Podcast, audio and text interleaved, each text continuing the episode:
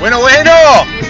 Bueno, ¿y qué ha pasado, señores? Qué chimba estar de nuevo con ustedes en este podcast, un podcast más, señores. Acuérdense, segunda temporada y en este quinto episodio de Crónicas de Taxi y algo más, nada más y nada menos que de verdad ponerle un moñito de oro a esta presentación porque la que nos acompaña es una mostra, es una mostra en el canto, nada más y nada menos, señores, que la consentida del vallenato, señores. Oiga, popularmente conocida en este lugar de la farándula de Pitalito realmente.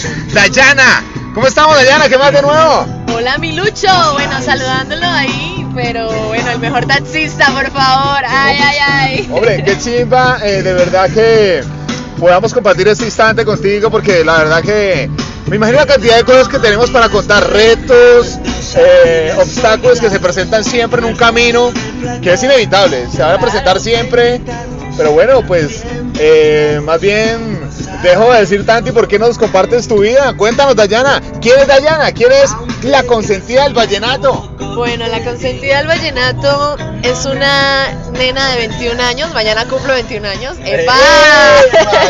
oiga. Oiga, increíble, mañana cumplo 21 años y en esos 21 años de vida, gracias a Dios, he tenido un recorrido supremamente bueno en cuanto a la música, en cuanto a crecimiento personal, en cuanto a crecimiento como mujer también. Y pues siempre de la mano de Dios y de mi madre he estado en muchísimos lugares, ¿sabes? He estado en lugares que ni te imaginas, o sea, que uno piensa que, que, nunca va a llegar hasta allá y, y, que uno se da cuenta de que realmente es posible. Mira que ahora que acabas de decir eso, recordaba una vez un documental de el famoso grupo Café Tacuba y estos manes decían, el vocalista decía que ellos querían tocar en un 15 años, querían estar felices tocando en un 15 años, pero jamás pensaron llegar a donde llegaron. Y pues bueno, yo pienso que esto es un gran inicio para tu carrera. Y cuéntanos, ¿cómo fue ese inicio? ¿Desde dónde descubriste que el canto fue inculcado por tu mami? ¿Cómo fue? Bueno, descubrí que cantaba a eso de los 8 añitos, 7, 8 añitos, pero me daba mucha pena, ¿sabes? ¿Ah, sí? O sea, yo no era tan espontánea como ahora. El terror. El terror, exacto. Yo no era tan espontánea como ahora. Entonces, ¿qué hice? Empecé yo en el tema de, de los instrumentos. Okay. Empecé a meterme en la música, pero más por los lados de los instrumentos. Le pedí a mi mamá unas baquetas. Oye, me esta anécdota chiquitica. Le pedí a mamá unas baquetas cuando tenía eso de 9, 10 años, que alcanzo a recordar. Y me dijo, mamá, pero tú para qué quieres baquetas si no tocas ni batería? Ni tenés batería ni nada. Y yo, mamá, cómprame unas baquetas. Unas. Quiero unas. Mi mamá me las compró. Efectivamente le dañé todas las ollas. Pero aprendí, aprendí a, a, tocar batería. Aprendí por mí misma a adquirir ritmo, a adquirir todo el tema de, de, la percusión, sé tocar 13 instrumentos, wow, yo misma aprendí. Wow, 13 es, instrumentos, o sea, Sí, señor. Y, pues. y, bueno, empecé a eso a los 12, 11 añitos, eh, me metí a un grupo de musical y tocaba, tocaba, atrás tocaba las congas y hacía coritos. Estaba chiquitica, pero el profe una vez me escuchó cantando sola y me dijo, oye, ¿no quieres cantar? Yo, no, gracias. yo no, literal, muy amable. Yo muy amable, pero no, gracias, no quiero. Y pues bueno, le, le me daba mucho pánico, muchísimo pánico porque a mí me molestaban mucho en el colegio, ¿sabes? Sí. Me decían que, pues, yo cantaba para mis amigos y habían otras personas que me decían, tú cantas muy feo, tú cantas horrible, no, no, no cantes más porque haces llover. Siempre en palabras de niños que como sea son crueles, o sea, Así eran es. muy crueles. Así es. Exacto, me generaban cierta inseguridad, entonces pues no, yo nunca cantaba hasta que un día llegué y dije, no más, voy a vencer mis miedos y a eso de los, ya los casi prácticamente 12 años cumplidos que yo, me paré en el colegio y fui capaz de cantar esta canción de Thalía. ¿A quién le importa lo, Lo que, que yo haga? haga. Exacto. ¿A quién le importa lo que yo diga. O sea, como que se lo echó en la cara a todos estos chinos. Exacto. Y la gente se la gozó tanto que yo dije, esto es lo que a mí me gusta hacer. Chimba. Esto es lo que yo quiero. Y llegué un Uh. día al ensayo y le dije, profe, quiero cantar. Le dije, profe, chimba. quiero cantar. Y el profe estaba súper feliz porque siempre me decía, canta, canta, canta, porque tú cantas muy lindo, no sé qué. O sea, eso me enseñó que uno tiene que guiarse por las personas que realmente eh, aprecian el talento que uno tiene y lo aprecian a uno como persona. Esos son los ángeles que pone mi Dios en algún momento, que te impulsan y que te dicen, dale que tú puedes. Eso, eso, eso lo vemos en, de, de verdad en diferentes casos de éxito. Exacto, sí. Y bueno, después de ahí empecé, nos armamos un grupito con puros chicos de yo era la vocalista, la acordeonera tenía 10 años, yo tenía 12, era una nena, o sea, era furor ver a, mujeres interpretando el género vallenato. El grupo lastimosamente pues se acabó, eh, mamá no estuvo en muchos eventos, o sea, mi mamá no estuvo como como ella fue nuestra representante, exacto, como siempre, la mano conmigo, entonces eh, gracias a ellas, mejor dicho, estuvimos dos años trabajando fuertemente con el grupo hasta que el grupo se desintegró por motivos pues de estudios, cada uno tenía sus cosas, entonces pues bueno. Y mamá me dijo, bueno, ¿por qué no inicias tú a cantar vallenato sola? Y dije, mamá, ¿pero cómo? Dijo, pues descargamos pistas, que hijo de madre, y empezamos, empezamos. Y yo, bueno, está bien. Eh, tenía conocimiento muy poco sobre el vallenato, la verdad no era muy amante del vallenato, era siempre muy amante de la música pop, era muy amante de, la, de las baladas, de la salsa, siempre he sido como, he crecido con esa música de mi madre que, se ha inculcado en mí y, yo quería cantar música pop, ¿sabes? Yo quería, era eso.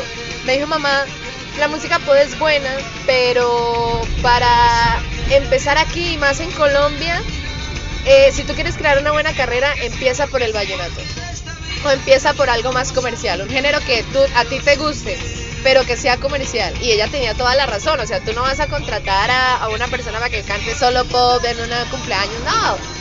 Entonces, pues empezamos con el, el, proyecto de la consentida al vallenato y hasta el son de hoy he estado codeado con grandes artistas, Tupamaro, Los Alfa 8, La Sonora Dinamita, he cantado dúo con Andy Rivera, Johnny Rivera, Le wow. Pesados Felices, ¡no! Marica, usted quiere seguir hablando, me sigue erizando, hermana. Me da de verdad el síndrome amparo.